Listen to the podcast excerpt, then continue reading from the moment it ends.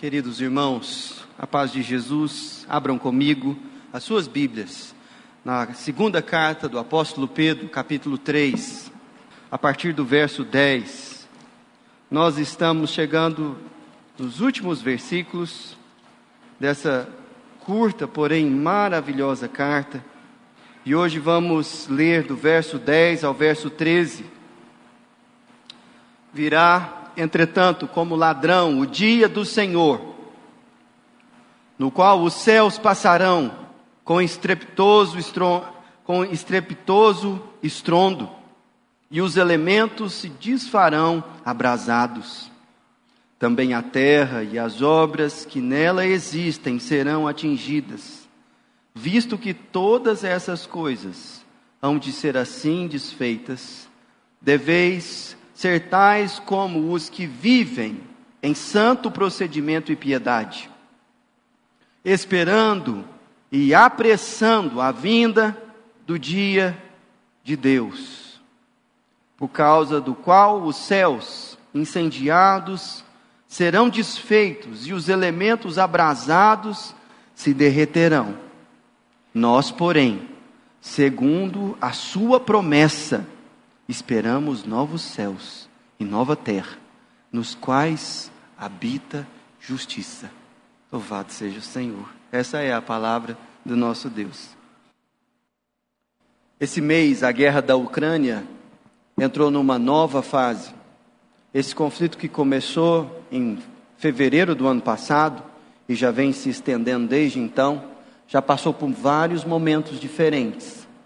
Mas ao analisar aquilo que tem acontecido no fronte de batalha, os especialistas apontam que uma contraofensiva ucraniana está em curso justamente nesse momento.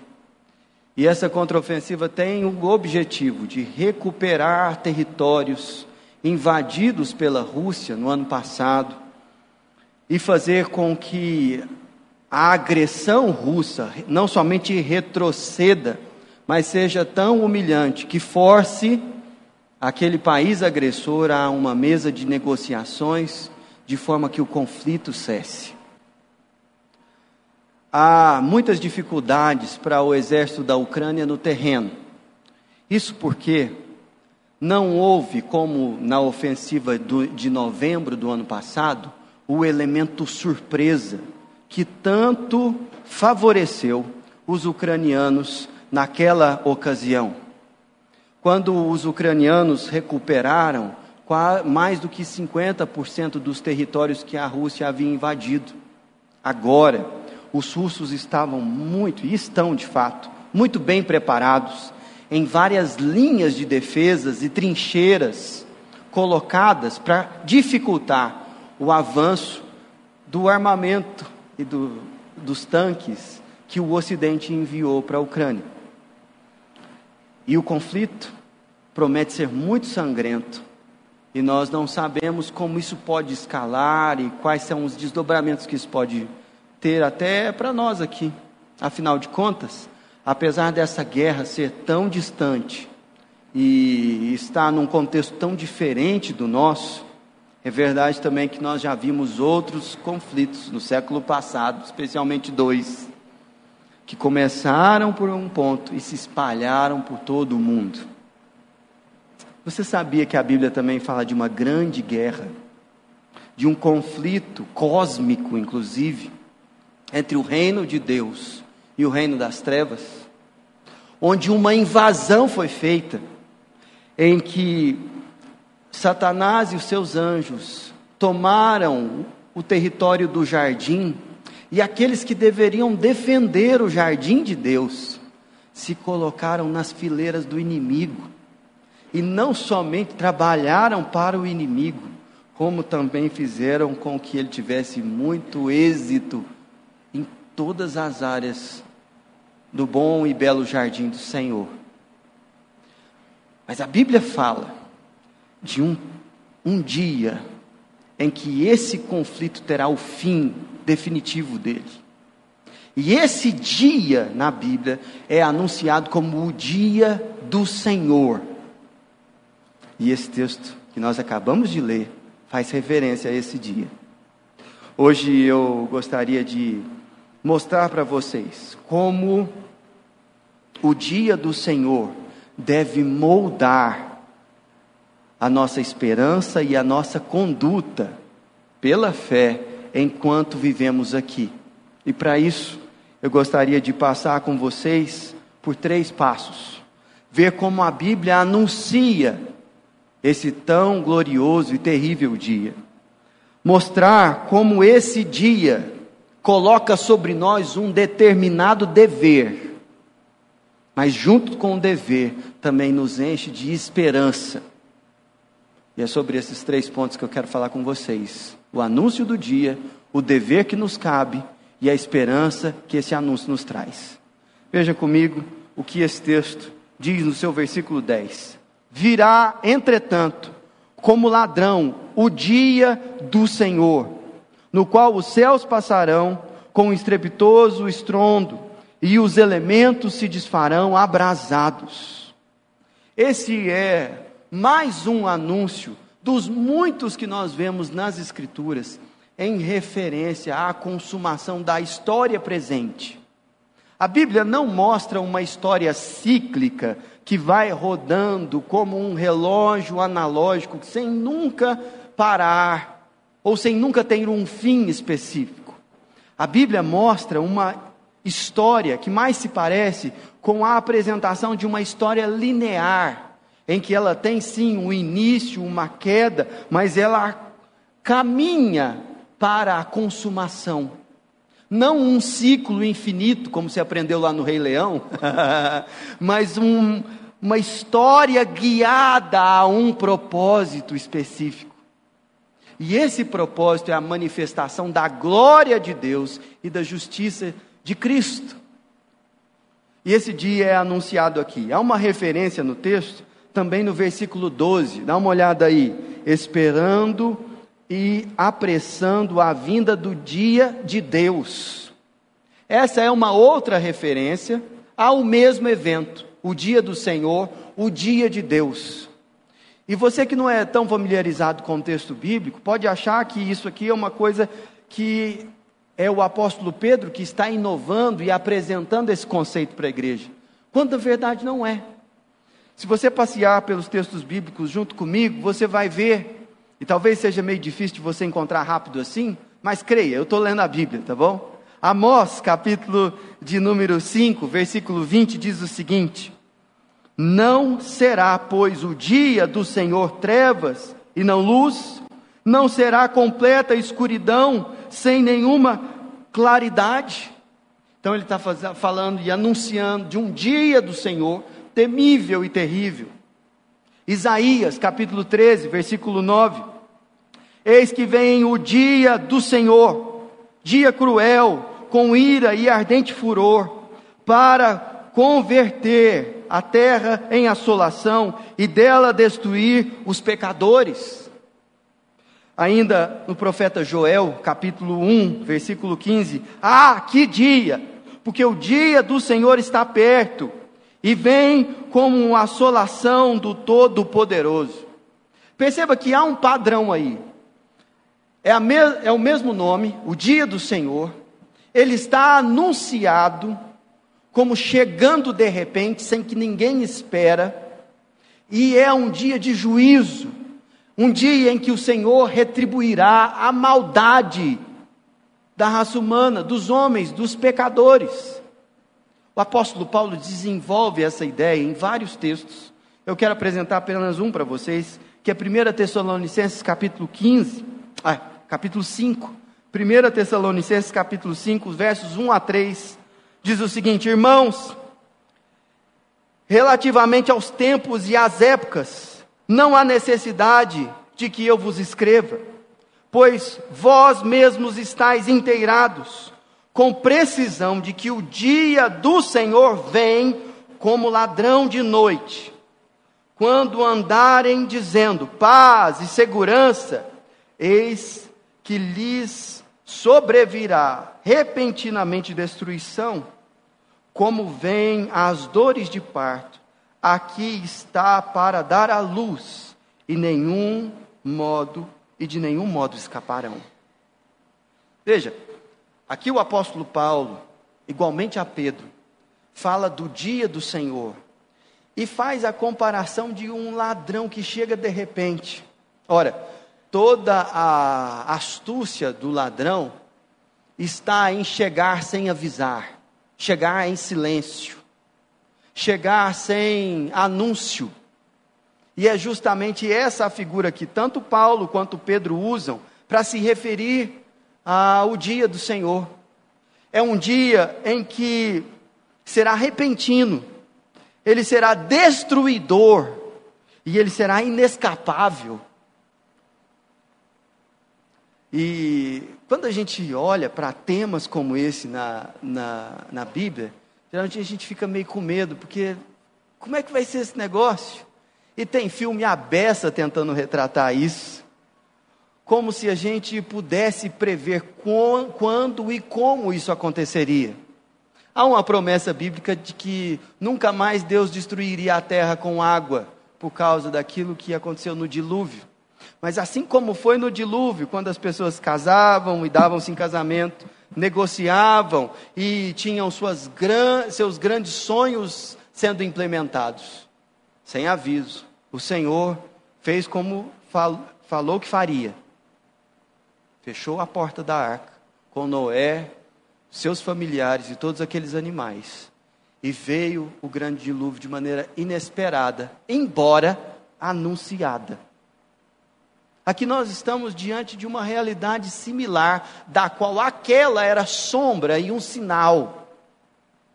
Mas é interessante que esse tipo de mensagem é encarada pela cultura da nossa época como um bando de lunáticos apocalípticos que ficam falando coisas sem conexão nenhuma. Mas a Bíblia diz que o povo de Deus, que leva a sério a palavra do Senhor, crê que esse dia virá. E isso tem profundo impacto sobre a maneira como nós vivemos. Se não, veja você o versículo 11. Visto que todas essas coisas hão de ser assim, ele diz: deveis ser tais como os que vivem em santo procedimento e piedade. O povo de Deus, ele não só sabe que isso acontecerá, embora não saiba quando e exatamente como, mas porque sabe, carrega em si um dever moral para com Deus e para com a criação de viver alinhado com esse propósito de viver alinhado com essa realidade. Meus irmãos, é interessante que quando o apóstolo Pedro menciona esse dever, alguém que não teme a Deus e não conhece o seu caráter poderia pensar assim: bom, se Deus vai vir e trazer juízo e retribuir a maldade humana, e se isso é inescapável, inevitável, meu amigo, Vamos viver aqui e tocar o terror do jeito que a gente quiser, porque a gente só tem uma vida mesmo, e aí o negócio é aproveitar essa vida. Mas a Bíblia anuncia tanto um caminho de redenção para pecados, quanto um dia de retribuição da iniquidade. A mensagem do Evangelho, ela não é só uma mensagem em que Deus simplesmente perdoa todos e todo mundo por tudo o que é feito. Não, a mensagem do Evangelho é uma mensagem de graça, de perdão, de reconciliação com Deus, sim. Mas porque ela não é universalista, a maldade humana e a impiedade serão retribuídas um dia. E é nosso dever viver pela fé em coerência com a santidade de Deus e com a vida piedosa que aprendemos nas Escrituras. O coração de quem crê no dia do Senhor é um coração que busca a santidade e a piedade como expressão de vivência, de comportamento. Por quê? Porque o temor do Senhor é o princípio da sabedoria e o que move a gente a olhar para a vida sobre o prisma, não do nosso conforto e dos nossos interesses hoje, aqui e agora, mas a partir dos princípios que regem o julgamento do dia do Senhor. Ora, se Deus julgará e retribuirá toda, todo pecado, toda iniquidade, nós que fomos perdoados, que cremos não somente na salvação, mas no dia do Senhor, nós vivemos buscando a justiça. E é esse o princípio que está apresentado aqui nesse texto. Olha, o dia do Senhor impõe sobre nós um dever, um dever. Mas você pode se sentir como alguém impotente diante de tanta força e diante de tanto poderio do, dos inimigos do povo de Deus. Porque afinal de contas, até que esse dia chegue e se manifeste, nós nos parecemos como ovelhas no meio de lobos. A experiência nossa é de dar a outra face quando alguém nos agride, é de andar mais uma milha quando alguém pede que a gente vá com ele, é dar também a capa quando alguém está pedindo a túnica. Esse é o princípio da piedade que nós aprendemos com Jesus. E nesse meio caminho, nós somos passados para trás, nós somos enganados. Há pessoas que zombam da nossa fé, que olham para anúncios como esse das Escrituras e chacotam. É essa a, a, aquilo que ele está dizendo aqui, alguns versículos para trás, se você der uma olhada, por exemplo, ah, no, no versículo que nós estudamos hoje de manhã, o versículo 5, porque deliberadamente esquecem que ao longo do tempo houve céus, bem como terra, o qual surgiu da água através da água, pela palavra de Deus, pela qual veio a perecer o mundo naquele tempo afogado em água, e isso é um, uma referência ao dilúvio. Ora, os céus que agora existem e a terra, pela mesma palavra, têm sido entesouradas para o fogo, esperando é, estando reservados para o dia do juízo e da destruição dos homens ímpios. Veja que aqui o dia é apresentado como dia do juízo. Ele também é mencionado como dia do Senhor, o dia de Deus. Gente, isso estava muito claro na mente de Pedro. E considerando que essas foram as suas últimas palavras registradas, ele queria lembrar a igreja de que nós não podemos perder isso de vista e que nós devemos alinhar a nossa conduta, o nosso procedimento com o princípio de justiça do reino.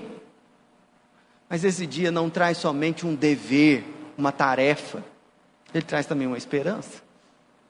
E é o que o versículo de número 13 diz: Nós, porém, segundo a sua promessa, qual promessa? A promessa do dia do Senhor, de que ele virá esperamos novos céus e nova terra, nos quais habita a justiça. Quando o apóstolo Pedro aqui fala esperamos, ele está falando de esperança mesmo, de esperançar-se. Nessa promessa de novos céus e, novas e nova terra. O dia do juízo ele vem como fogo, mas ele não vem como aquele fogo que aniquila tudo e não sobra nada. O dia do juízo, ele vem como um dia em que os ímpios são destruídos e novos céus e nova terra brotam dessas cinzas com a mesma capacidade que o Senhor nos ilustra com a renovação do cerrado depois de uma queimada. Já passou de, em uma região de mata cerrada depois do fogo, e vem a primeira chuva e começa a brotar, e aquela exuberância de cores e flores, mesmo naquelas cascas torcidas, vão apresentando o vigor da vida que estava lá. É disso que o Senhor está dizendo. O dia do Senhor vem. Isso tem um imperativo moral sobre nós. Mas nós não olhamos para esse dia com medo, nós olhamos com anseio. E por que temos o anseio? Por causa da esperança de novos céus e nova terra. Eu não sei como você pensa o que será a vida após o dia do Senhor. Mas o que a Bíblia diz é que nós teremos uma existência ressurreta, corpórea, no mundo de Deus, desse mundo aqui. Você não vai para Marte, para Vênus. Você não vai ficar voando nas, no céu, tocando harpa. Tudo isso é bobagem, tem nada a ver com a Bíblia. O que a Bíblia diz é novos céus e nova terra. Dá uma olhada no texto de Apocalipse, o capítulo 21. Vi no céu a nova, vi novo céu e nova terra. A mesma expressão usada pelo apóstolo Pedro, apóstolo João agora. Pois o primeiro céu e a primeira terra passaram, e o mar já não existe. Vi também a cidade santa, Nova Jerusalém, que descia do céu da parte de Deus, ataviada como noiva adornada para o seu esposo. E então ouvi grande voz vinda do trono, dizendo: Eis o tabernáculo de Deus com os homens, Deus habitará com eles. Eles serão povos de Deus, e Deus mesmo estará com eles, e lhes enxugará dos olhos toda lágrima, e a morte já não existirá, já não haverá luto, nem pranto, nem dor, porque as primeiras coisas passaram. Meus irmãos, quando nós somos lembrados dessa realidade, a nossa relação com a vida muda. A nossa relação com as nossas posses muda. O nosso luto muda. A maneira como nós lidamos com o tempo, com a política, com os governantes, muda. Por quê? Porque nós sabemos que um dia o Senhor vai colocar a ordem nessa bagunça. E que nós temos o privilégio de viver segundo os princípios dessa nova terra e desse novo céu. Porque Ele já revelou como nós devemos andar. Você sabia que não somente os crentes anseiam por esse dia, mas as árvores, os passarinhos, os cachorros, os gatinhos também. É? E está na Bíblia. Dá uma olhada. Com esperança, há um anseio da criação sobre isso. Romanos capítulo 8 tem um texto muito interessante que eu convido você a dar uma olhada comigo. A partir do verso 18 a palavra do Senhor diz o seguinte: Porque para mim tem por certo que os sofrimentos do tempo presente não podem ser comparados com a glória a ser revelada em nós.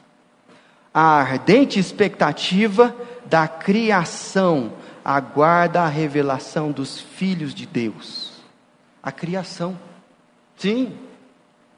Os animais, as plantas, o mundo de Deus.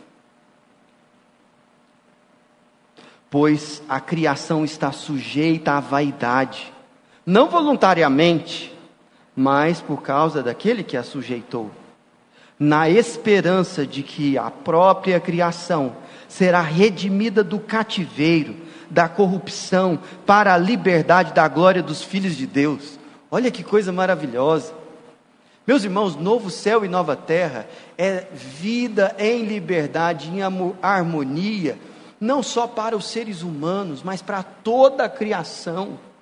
É um retorno ao jardim de Deus, mas muito melhor, muito melhor, porque não só um casal, mas nações e nações, e não só numa realidade é, bucólica de um jardim, mas com cidades, com tecnologia, com uma porção de coisas em harmonia, com o belo e maravilhoso mundo de Deus.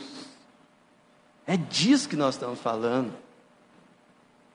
É por isso que a criação anseia. Sabe aquela sensação gostosa de chegar num lugar, no campo, assim, que te dá aquela sensação de: nossa, esse aqui é o mundo que Deus fez? Eleva isso à milésima potência e você não vai conseguir nem arranhar essa realidade maravilhosa depois do dia da ressurreição. E esse texto está falando sobre isso. E o texto continua, versículo 22 de de Romanos capítulo 8, porque sabemos que toda a criação a um só tempo geme e suporta angústia até agora. E não somente ela, mas também nós, que temos as primícias do Espírito, igualmente gememos em nosso íntimo, aguardando a adoção de filhos, a redenção do nosso corpo. Jesus veio salvar o seu corpo, não somente a sua alma. É por isso que ele ressuscitou e nós ressuscitaremos com ele. E não vai ter sobrepeso, nem anorexia, não vai ter depressão. Nós não vamos experimentar doença, nem a morte.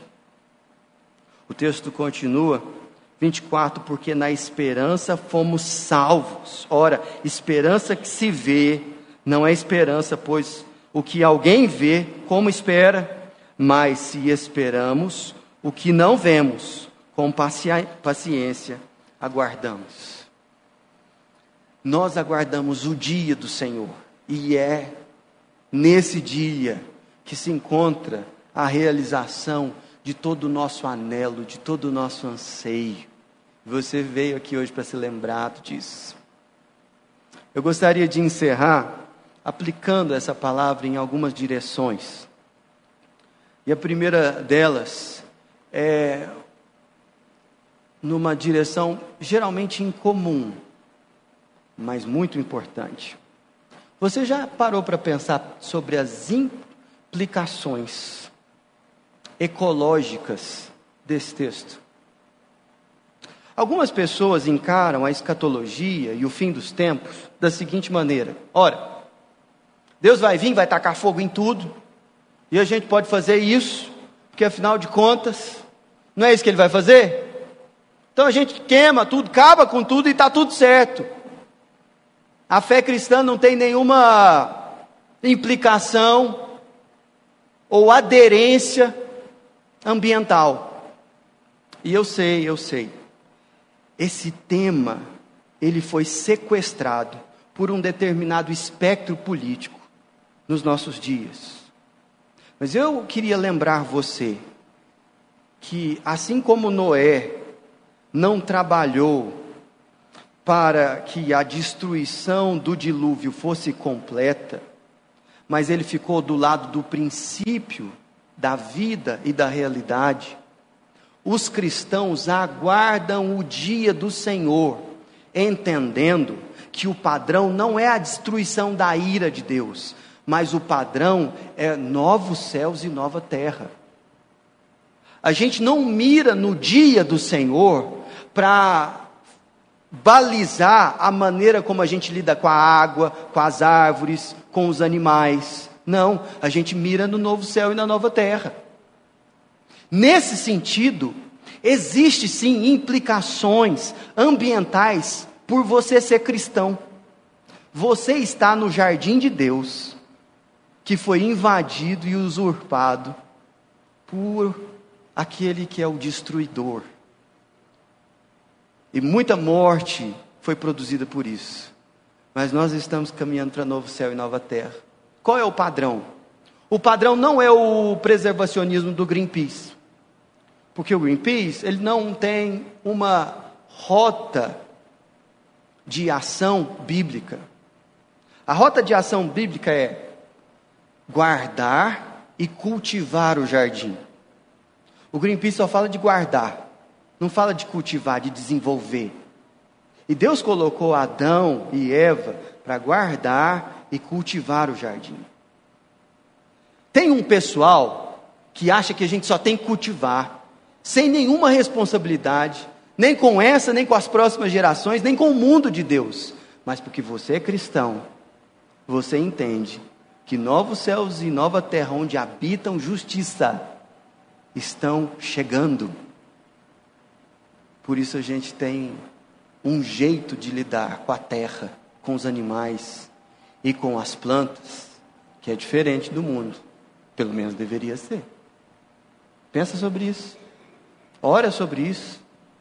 E cuida, seja do pedaço de chão, seja dos bichos que lhe foram confiados, de um jeito que honra o Senhor. Do jeito do novo céu e da nova terra. Dá para aprender muita coisa sobre isso na Bíblia. Segundo, nós sabemos que o padrão de Deus é a justiça, porque o novo céu e nova terra habitam justiça, e o nosso mundo é muito injusto. E de quando em vez eu e você somos tentados à vingança, somos tentados a fazer justiça com as nossas próprias mãos, a manifestar a nossa ira como se ela pudesse produzir a justiça de Deus. Sim, é indignante, é ultrajante aquilo que acontece no nosso país e nos nossos dias. Mas nós somos o povo que anuncia que o dia do Senhor vem para vingar tudo isso.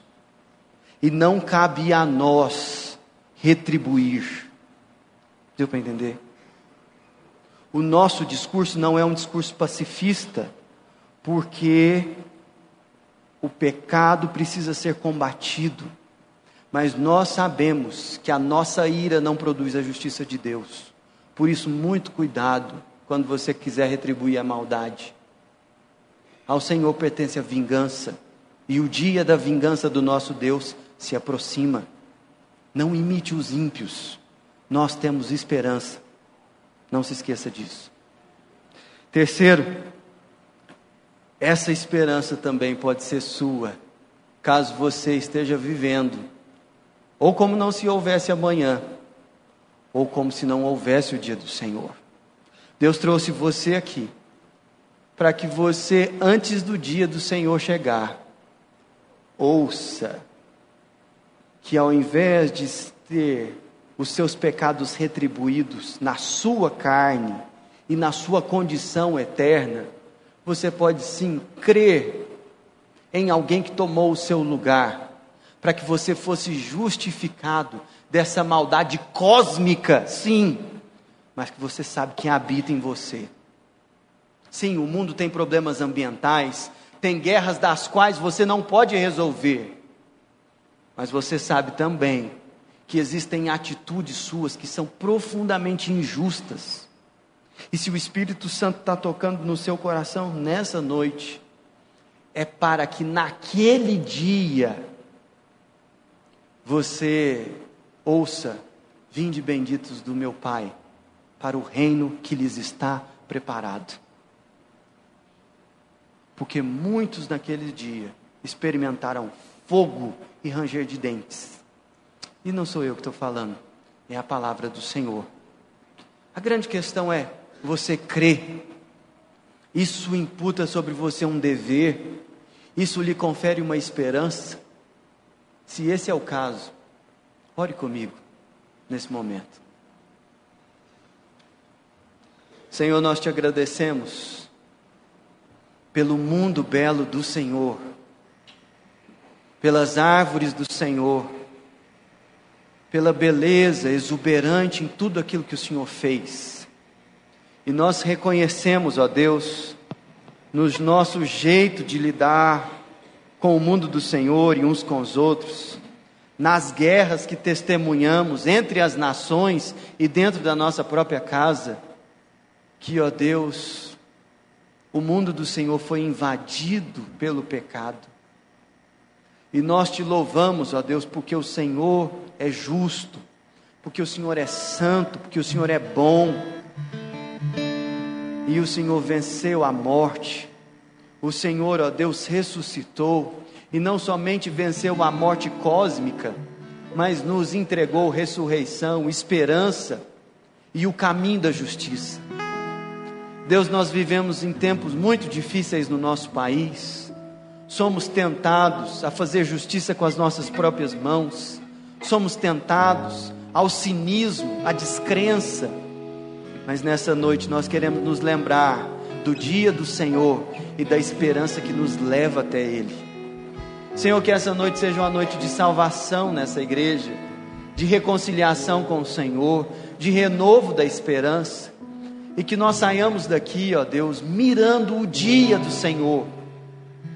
Não somente, ó Deus, a destruição dos ímpios e todo o fogo que virá, mas, sobretudo, o novo céu e a nova terra na cidade jardim do Senhor, em que nós teremos comunhão contigo e com toda a tua criação, e que haverá paz entre as nações. Oh Deus, apressa esse dia e dá-nos o privilégio de, pela santidade e pela piedade, contribuirmos para esse grande clamor da criação que canta Deus com os passarinhos e com as árvores do Senhor.